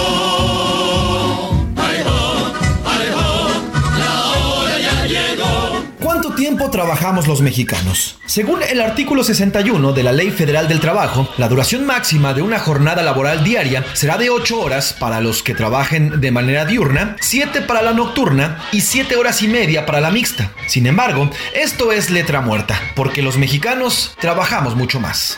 Normalmente yo trabajo entre 10 y 11 horas, o sea, de 9 de la mañana a 8 de la noche. Yo normalmente mi horario laboral es de 8 de la mañana a 5 y media, pero Normalmente estoy dejando de trabajar como a las 6, 7. Incluso hay días que si me buscan, pues no sé, por las noches, 8, 9, normalmente contesto. Nunca he podido trabajar ocho horas, siempre por diferentes circunstancias. Mi ritmo de trabajo está entre las 10 y 12 horas de trabajo. Arrastrar la dura cadena. Y es que según el último reporte de la Organización Internacional del Trabajo, México se encuentra entre los países con mayores jornadas laborales. Aunque en la ley se estipulan 8 horas, los mexicanos promedio trabajamos entre 10 y 11 horas diarias. Esto sin contar a los jefes que no respetan los horarios de descanso y que buscan a sus trabajadores para cumplir con tareas durante horas fuera de lo laboral. A mover las manos. Que del cielo no caen los billetes. La Organización Internacional del Trabajo ha puesto a México junto con países de Asia como China o Corea del Sur, donde no hay un límite de horas laborales. En 2022, la Organización para la Cooperación y el Desarrollo Económico advirtió que en México se trabajan 23% más que en los países que componen esta organización. Sin embargo, el nuestro, nuestro país, es de los menos productivos, colocándonos en el penúltimo lugar. Estas cifras son apoyadas por expertos en recursos humanos y headhunters, quienes han dejado en claro que la productividad no está ligada a la cantidad de horas trabajadas. Habla Sandra Muriel, headhunter y experta en recursos humanos. Somos humanos y está comprobado que tenemos ciertas horas al día de productividad. Muchas veces ya no tiene sentido cumplir estrictamente ciertas horas de trabajo. Seguramente a muchos nos les ha pasado que están en la noche trabajando, haciendo algún documento, alguna presentación. De verdad el cerebro ya no te da y es porque si tenemos un límite de, de horas productivas. Luego, a ver, trabajar ocho horas al día no significa necesariamente que estamos haciendo más trabajo que si estuviéramos en la oficina por menos tiempo, ¿no? Y luego en la mayoría de los casos solo estamos alargando la carga de trabajo a lo largo del día y eso hace que la gente se distraiga. Ante ello, el PRD en el Senado promoverá una iniciativa para reducir la jornada laboral de 8 a 6 horas. El autor, el líder de la bancada perredista Miguel Ángel Mancera, explica para la una que en primera instancia será a la burocracia, donde inicie un laboratorio para aprobar esta iniciativa. Lo que estamos haciendo nosotros es proponer esta reforma primero en el apartado B del artículo 123, es decir, los trabajadores al servicio del Estado y las trabajadoras. Se trata precisamente de una iniciativa que se plantea en el marco de todo este cambio de paradigma respecto de las y los trabajadores y por supuesto del desarrollo de sus tareas en los diferentes ámbitos laborales. Se trata de atender a la calidad de vida de las trabajadoras y de los trabajadores. A mí me parece que la jornada de trabajo también debe de buscar mucho más ir hacia los objetivos, hacia puntos concretos de logros, que más a la hora hombre, digamos, supervisada. Esta reducción es bien vista por los trabajadores mexicanos. Así lo dijeron para a la una. Claro, me encantaría que se redujera a seis horas, pero siento que cómo se va a regular eso, siento que va a ser un poco difícil de regular. Si trabajaras menos, de todos modos serías más eficiente porque sabes que si quieres salir temprano, tienes que hacer las cosas más rápido. Estoy totalmente a favor de reducir la jornada laboral a seis horas. Creo que si tenemos menos tiempo de laborar en una empresa día con día, nos vamos a volver más productivos porque sabemos que en menos tiempo tenemos que resolver más cosas. Entonces deja de haber horas muertas. De las seis horas laborales, creo que es una muy buena propuesta. Sí, se podrían reducir las horas porque está comprobado que en países más desarrollados o primer mundo es un esquema que funciona bien y que la gente lo agradece. principio de semana, principio de semana, no voy a Así, una iniciativa que podría terminar con arcaicos paradigmas de jornadas largas y explotadoras podría cambiar el entorno laboral mexicano para pensar en objetivos y producción y terminar por fin con las nocivas y famosas horas nalga.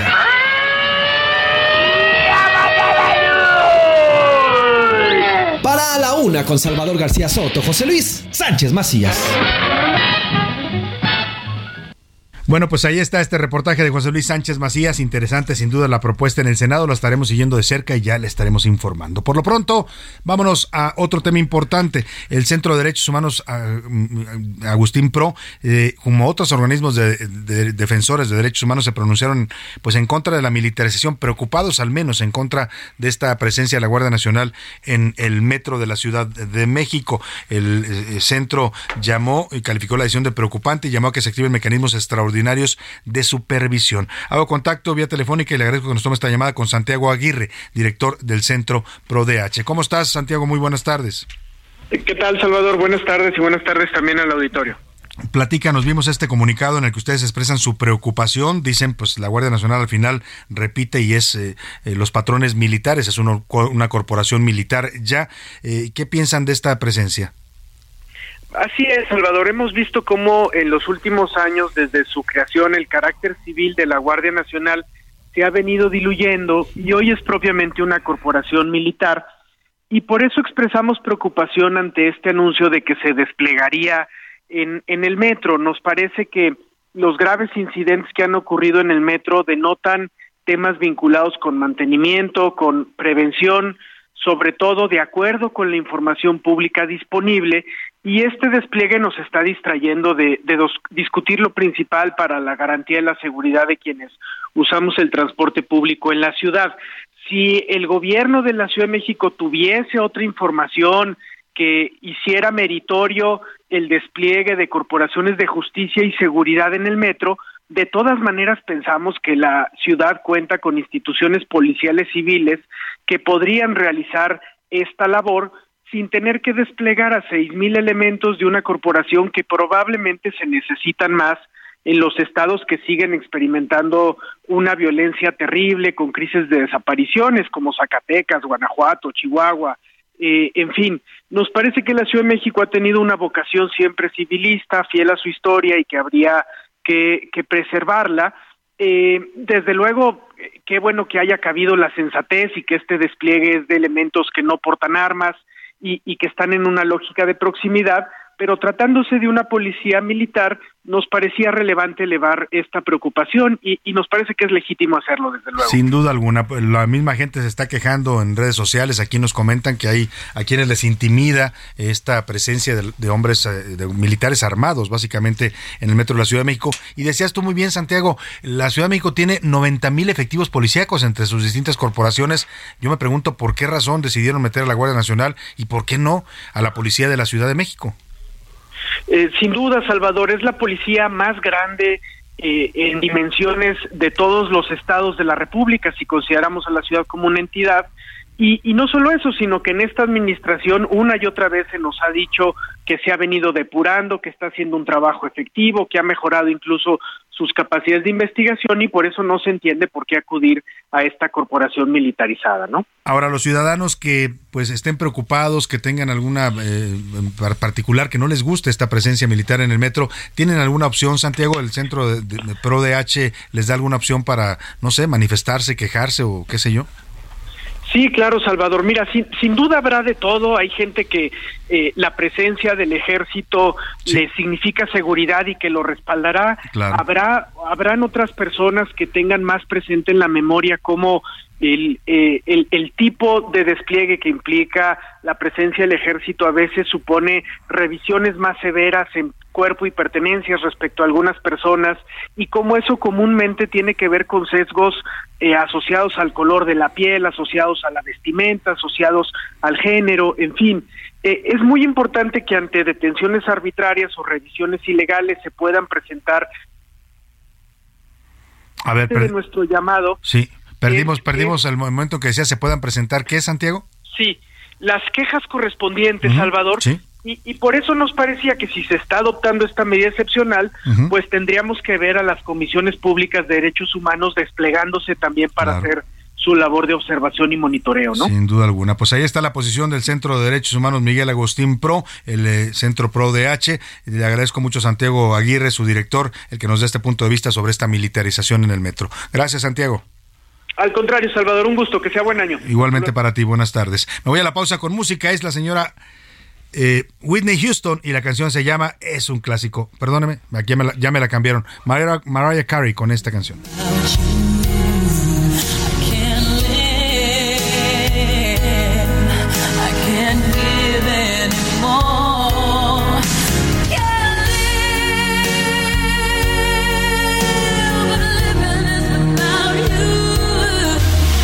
En un momento regresamos. Ya estamos de vuelta en A la Una con Salvador García Soto. Tu compañía diaria al mediodía. En Soriana, el segundo al 50% de descuento en salchichas de pavo food, Swan o San Rafael en paquete. Soriana, la de todos los mexicanos. A enero 16, aplican restricciones. If I should stay, I would only be in your way. So I'll go, but I know I'll think of you every step of the way.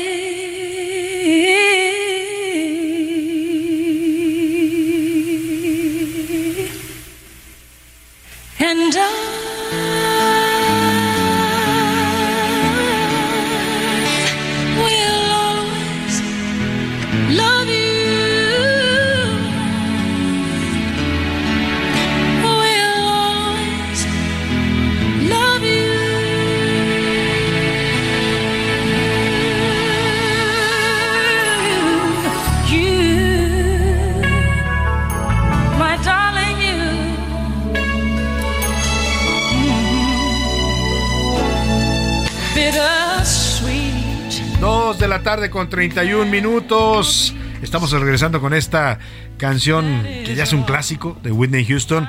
I Will Always Love You, Siempre Te Amaré, 1994. Todo el mundo recuerda con esta canción aquella película del guardaespaldas, ¿no? que protagonizó ella, Whitney Houston, en su mejor momento junto a Kevin Costner. Lamentablemente Whitney Houston, poseedora de una voz excepcional, murió en 2012, pero dejó un legado pues que le ha valido ser el segundo lugar en esta lista de la revista Rolling Stone como los mejores cantantes de la historia reciente. Aparece en el segundo sitio y me parece que es pues ganado a pulso. Hay por cierto una nueva película que está saliendo en cines, está promocionándose actualmente, pronto la van a estrenar aquí en México, que cuenta la vida de Whitney, creo que se llama eh, I Wanna Dance, quiero bailar, como se llamaba aquella canción de I Wanna Dance with Somebody. Eh, es una película que narra la trágica vida de Whitney Houston, ¿eh? porque llegó a ser una estrella rutilante, tuvo el mundo literalmente, tuvo literalmente el mundo a sus pies, pero lamentablemente pues fue manipulada siempre por su padre, oprimida por el padre, luego se casó con Bobby Brown, un rapero que resultó inducirla al número al mundo de las drogas y terminó mal, muy mal, en la mendicidad prácticamente sus últimos años. Pero aquí la recordamos con ese gran talento y esa gran voz que tenía. Es la número dos de la lista de Rolling Stone en esta semana que le hemos dedicado a esta lista, la señora Whitney Houston.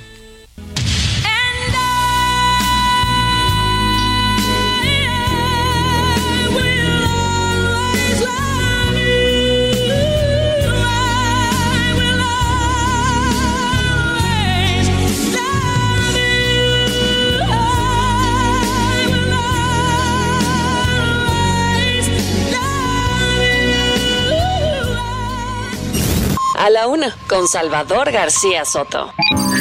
El ojo público. En A la Una tenemos la visión de los temas que te interesan en voz de personajes de la academia, la política y la sociedad. Hoy escuchamos a Melisa Moreno. En Melisa lo explica todo. El ojo público. Salvador, buenas tardes. En esta ocasión vamos a hablar del Tour de Cine francés, uno de los más queridos en nuestro país. Y es que es una muestra itinerante que presenta la mejor selección del cine francés contemporáneo alrededor de la República Mexicana, así como en Centroamérica, Argentina y Chile, previo a su estreno comercial en salas. Y en esta ocasión ha vuelto para celebrar su cumpleaños número 26, donde presenta grandiosas historias en la pantalla grande.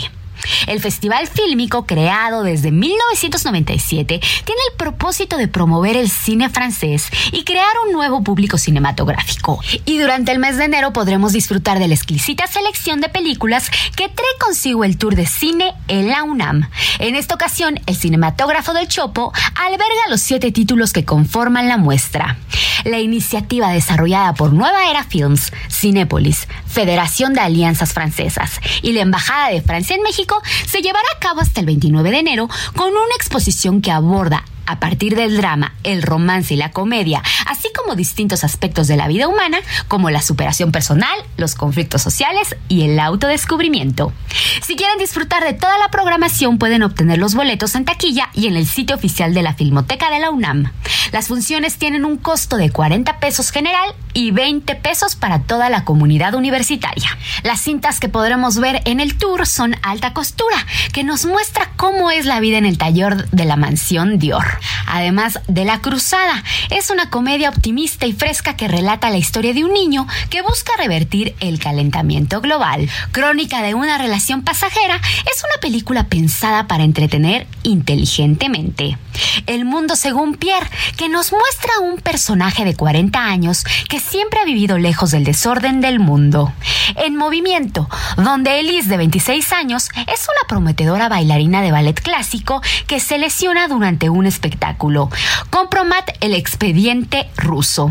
Basada en hechos reales, la película retrata la historia de la espectacular fuga de un diplomático francés. Finalmente, la Brigada de Cocina, donde desde pequeña Katy soñaba con tener su propio restaurante, pero las cosas no le salen como ella esperaba. Yo soy Melisa Moreno y me encuentran en arroba melisototota.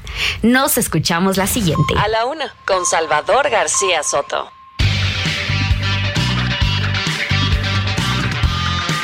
Bueno, pues ahí está el ojo público con Melisa Moreno. Le mandamos un abrazo a Melisa Moreno. Sígala en sus redes sociales, Melisa Totota. Siempre trae eh, pues asuntos muy importantes de la cultura en México. Es una periodista extraordinaria en materia cultural y este cine tour de cine francés que nos narró se suena bastante bastante bien. Hay grandes grandes eh, eh, películas francesas y están haciendo un gran cine los franceses lo han hecho históricamente. Y vamos ahora a Guatemala porque el gobierno de Guatemala está activando una alerta amarilla este viernes y durante todo este fin de semana por la salida de una nueva caravana migrante que viene desde San Pedro Sula Honduras, va a atravesar Guatemala y se propone llegar a México. José Eduardo Torres, que está allá en la frontera sur de nuestro país, nos informa. José Eduardo, ¿cómo estás? Muy buenas tardes.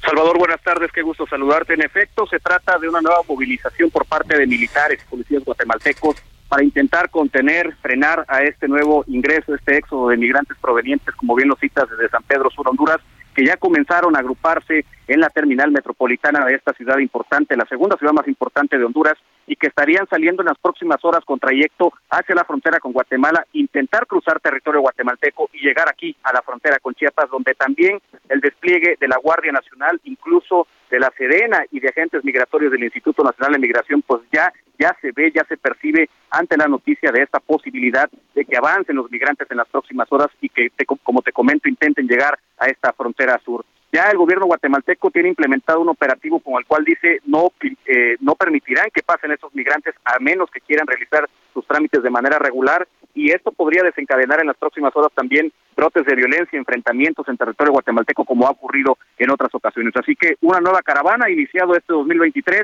que vislumbra seguirá así todo el fenómeno migratorio aquí en la frontera sur Salvador. Muchas gracias, José Eduardo. Pues vamos a estar atentos a esto que, que, que mm, nos está reportando y que, bueno, pues se ve delicado. La nueva caravana que viene proviene desde Honduras. Y platícanos eh, eh, José Eduardo nos nos dicen que unos eh, unos encapuchados tocaron la puerta en tu domicilio. Qué fue lo que sucedió cuéntanos. Sí, Salvador, lamentablemente estas situaciones que siguen eh, ocurriendo en contra del gremio periodístico, ahora me toca a mí contar algo que por fortuna hasta el momento no ha trascendido a mayor escala.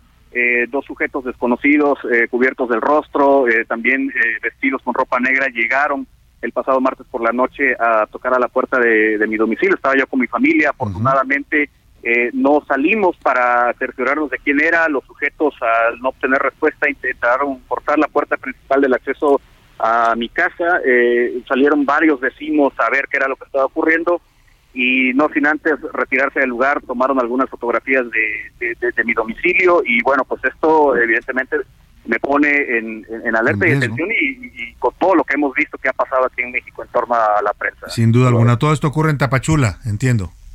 Si, si todo esto ocurre en Tapachula, ya estamos procediendo de las formas necesarias para que de alguna manera obtener pues, que se siga eh, este esta situación, que se le dé también eh, mayor importancia a todas estas cosas que ocurren aquí también con, la prensa. Bueno, pues vamos a estar muy atentos a esto. Por lo pronto aquí está la denuncia que hace nuestro corresponsal en Tapachula, Chiapas, José Eduardo Torres. Sujetos encapuchados eh, tocaron en su domicilio, estuvieron tomando fotografías, intimidando al gobierno de Chiapas, al señor Rutilio Escandón. Pues ojalá se activen los mecanismos necesarios para garantizar tu seguridad. José Eduardo, estaremos atentos y cualquier cosa extraña que suceda, están abiertos los micrófonos para que tú hagas el, el anuncio y la denuncia respectiva. Te agradezco y te mando un abrazo. Cuídate mucho, por favor, José Eduardo.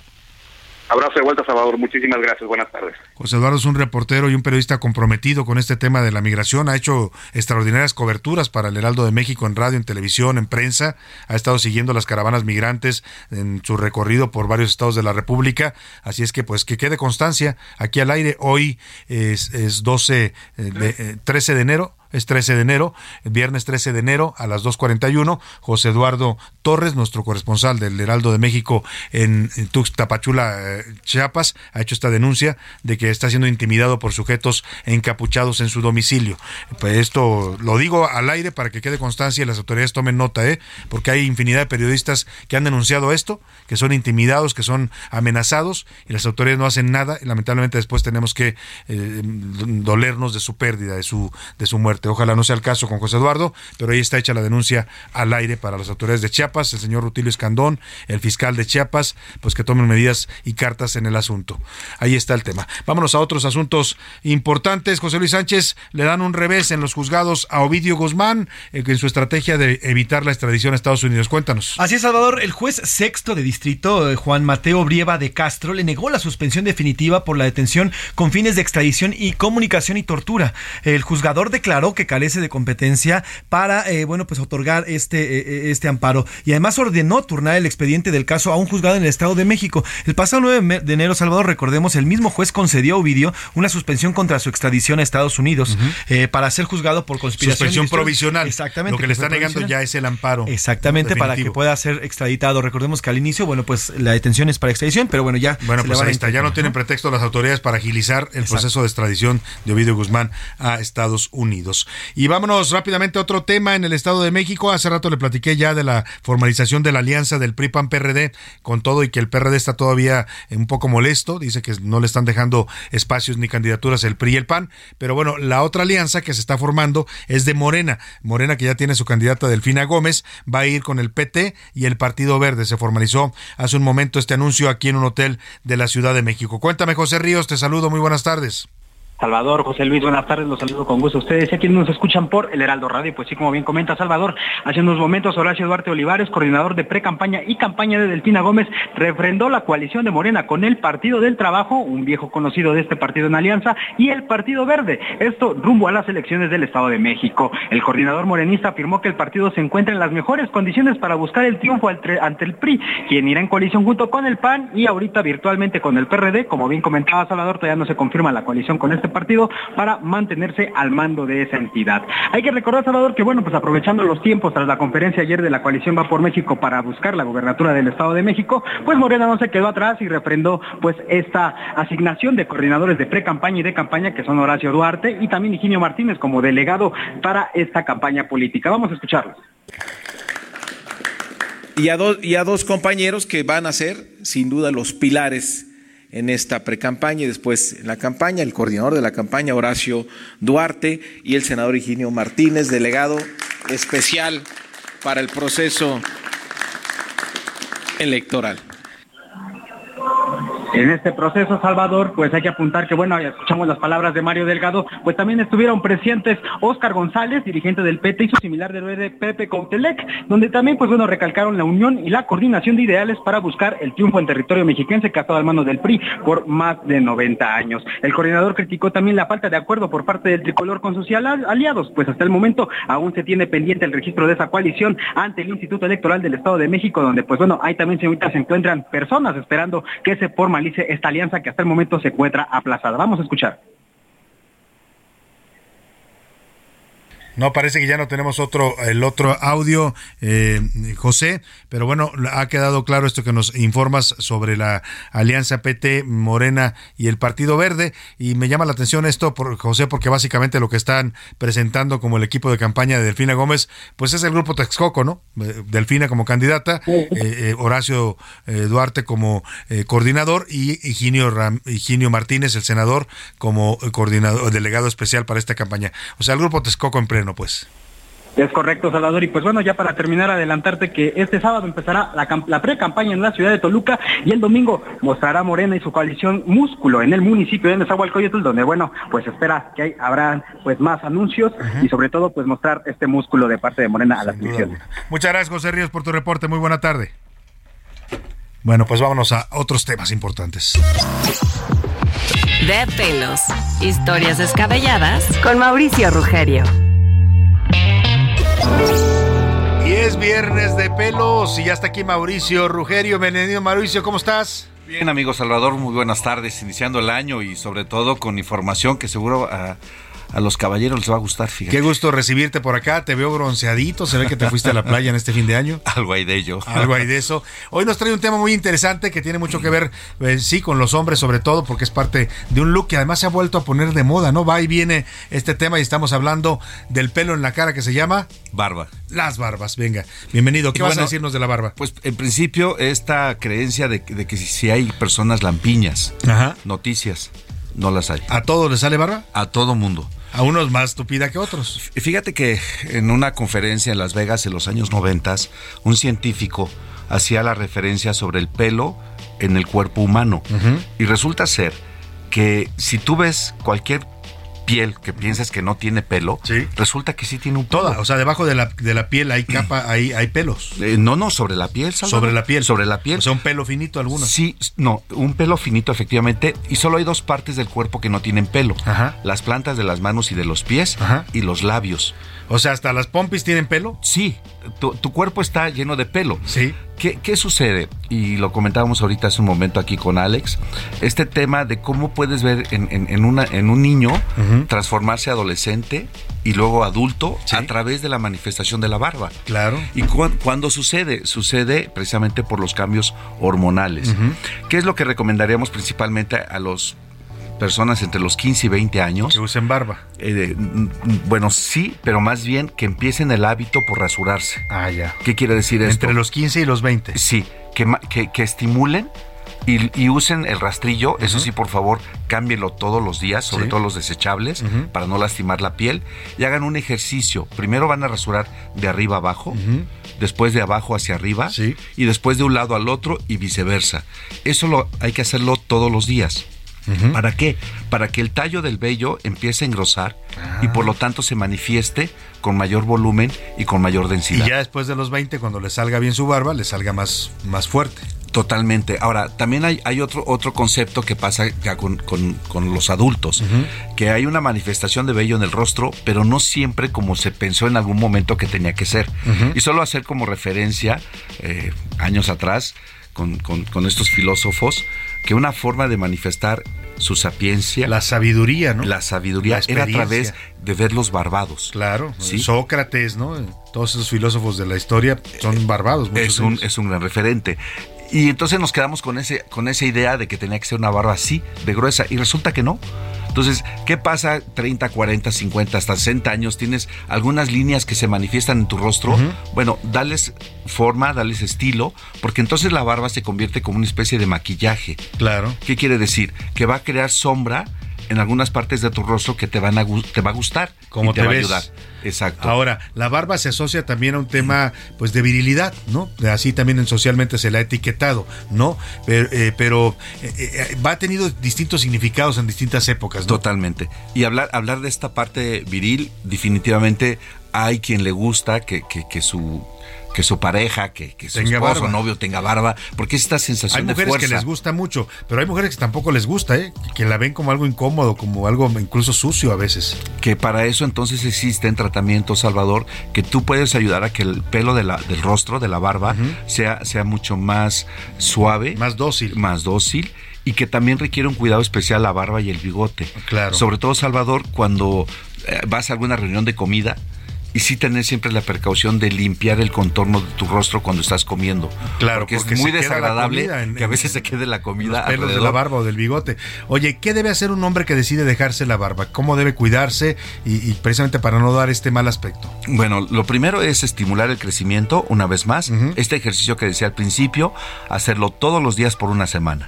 La siguiente semana, dejar descansar y no hacer nada. La siguiente semana, o sea, la tercera, hacerlo en la mañana y en la noche. La cuarta semana, no hacer nada y vas a ver cómo tu barba va a empezar a crecer y después ve con un barbero, un peluquero, quien sea de tu confianza y que te guíe a darle una forma. Él dándote la forma, basta que tú le estés cuidando cada tercer día, no todos los días, para que se mantenga el estilo y la, y la, la línea de la barba. Claro. Oye, ¿y por qué se volvieron a poner de moda las barbas? Porque ahora las barberías proliferan, ya habían dejado de existir, ¿no? Hubo una época que ya las barberías desaparecieron para transformarse en estéticas, ¿no? Así y luego en, en salones de belleza, pero ahora ya vuelven a llamarse barberías y así se presentan. ¿Por qué volvió esta moda? Viene, viene otra vez esta, esta necesidad de mostrar la parte masculina de, los hombres y buscar un espacio que sea tu espacio, ¿no? Que no tengas que compartir con tu esposa, Sí, con tu claro. novia, con tus hijas, y que sea tu espacio. Por eso la barbería se vuelve un concepto y sumemos también la pandemia. La pandemia nos llevó a, a mu- a muchas personas A dejarte la barba. a dejarte la barba, como el cabello largo. Entonces, ver, ver que te crecía la barba en, en- en- esta parte donde estuviste en tu casa haciendo home office y otras actividades, Sí. bueno, te permitió notar que efectivamente tienes barba en el rostro. Bueno, pues ahí está Mauricio Rugerio hablándonos de la barba para los hombres que quieran dejarse su barba. Ya les dio consejos y tips de cómo fortalecerla. Y bueno, si usted necesita arreglarse la barba, también puede pasar ahí con Mauricio Rugerio a, a su salón, a Staff M, ¿no? Aquí en la Colonia del Valle, por cierto, en San Borja, 1030 Ahí lo encuentra usted a Mauricio y va a tener un excelente servicio de Mauricio y de todo su equipo de peluqueros. Gracias Mauricio, como Es un siempre, gusto placer, tenerte Salvador. aquí. Aquí te esperamos Gracias. En, en la próxima de pelos de Mauricio Rugerio. Vámonos rápidamente con Oscar Mota, que le quedó por ahí un piquito de los deportes. Pero antes déjeme decirle los ganadores de José Luis Sánchez y los boletos del Pumas Tigres, sábado 12 del día en el Estadio Ciudad Universitaria, Liga MX Femenil. ¿Quiénes Así es, ganaron? dichosos ustedes que van a poder ver fútbol este fin de semana. Francisco Zacarías Ortiz, Carlos Joseph Limón y Ricardo Garrido. Felicidades, los tres ya tienen su pase doble. Ahorita les escribo para que sepan cómo recoger estos boletos y cómo serán acreedores a estos mismos. ¿Vale? Gracias por participar. Gracias, Oscar Mota. Traías por ahí un tema que te quedó de deportes. Venga, Oscar Mota. Es correcto, mi querido Salvador García Soto. Rápidamente, este fin de semana se va a correr la Fórmula I en el Autódromo Hermanos Rodríguez y es Carla Roca, compañera del Heraldo Media Group del portal de 0 a 100, que nos platica de qué se trata la Fórmula I. Hola Oscar, ¿cómo estás? Te saludo con muchísimo cariño desde el Autódromo Hermanos Rodríguez, en donde está a punto de iniciar Fórmula E. Esta mañana prácticamente llegamos a barrer el trazado mexicano, pues aún varios equipos de logística estaban preparando el espacio para lo que será el inicio de la novena temporada de este deporte. ¿Qué es la Fórmula E? Bueno, es un campeonato de carreras muy parecido a Fórmula 1, pero con la única diferencia de que en este se corre con monoplazas eléctricos propulsados por baterías de litio. El auto de esta temporada será el modelo eléctrico más rápido de toda la historia, alcanzando una velocidad máxima de hasta 322 kilómetros por hora. ¿Cómo ves? Por supuesto, no podemos dejar de mencionar que debido a la naturaleza de estos autos, en la Fórmula E lo más importante es el medio ambiente, es el centro de todo. Ahí está mi querido Salvador García Soto, el centro de todo. Obviamente el tema que se está re- Son realizando con- autos ecológicos, pues, para que la gente entienda. de ¿no? 300 Eléctricos, kilómetros por hora. Eh, yo he manejado los carretos chocones desde que tengo 5 años de edad. Creo que ya estoy Capacitado muy lentos. para ¿no? irme a la Fórmula E. te desesperabas porque querías pegarle a alguien que te había pegado O y no se movía el carrito. O te, des- te desquitabas con el que te tocaba, ¿no? Gracias, Carla Roca. Muchas gracias, Oscar Mota. Vámonos a despedir con los coluneros de San Lázaro y la rola de la semana que le hicieron su cumbre a la a su cumbre, perdóname, su canción a la cumbre de líderes de América del Norte. Son Pepe Navarro y Pepe Velarde. Les mandamos un abrazo a ambos y a usted le agradecemos el favor de su compañía toda esta semana. Aquí lo esperamos el lunes a la una. Que pase un excelente fin de semana. Maroma.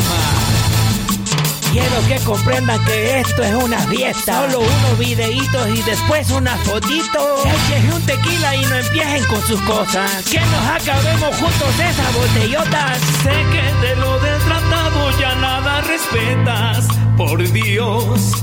Solo volteas al sur, los amas a escondidas, o no. No nos mientas, no nos digas amigos, si ni bien te caímos y el iPhone ni nos gustó. A ver, Andrés, ¿pa' cuando la negociación? Que Sudamérica tan bella. Biden Trudeau se fueron bien decepcionados. Prueben un tamal mejor. A ver, Andrés, ¿pa' cuando la negociación? Es que de todos hoy, amigos. Nos traes aquí, e informa. A la una. Con Salvador García Soto.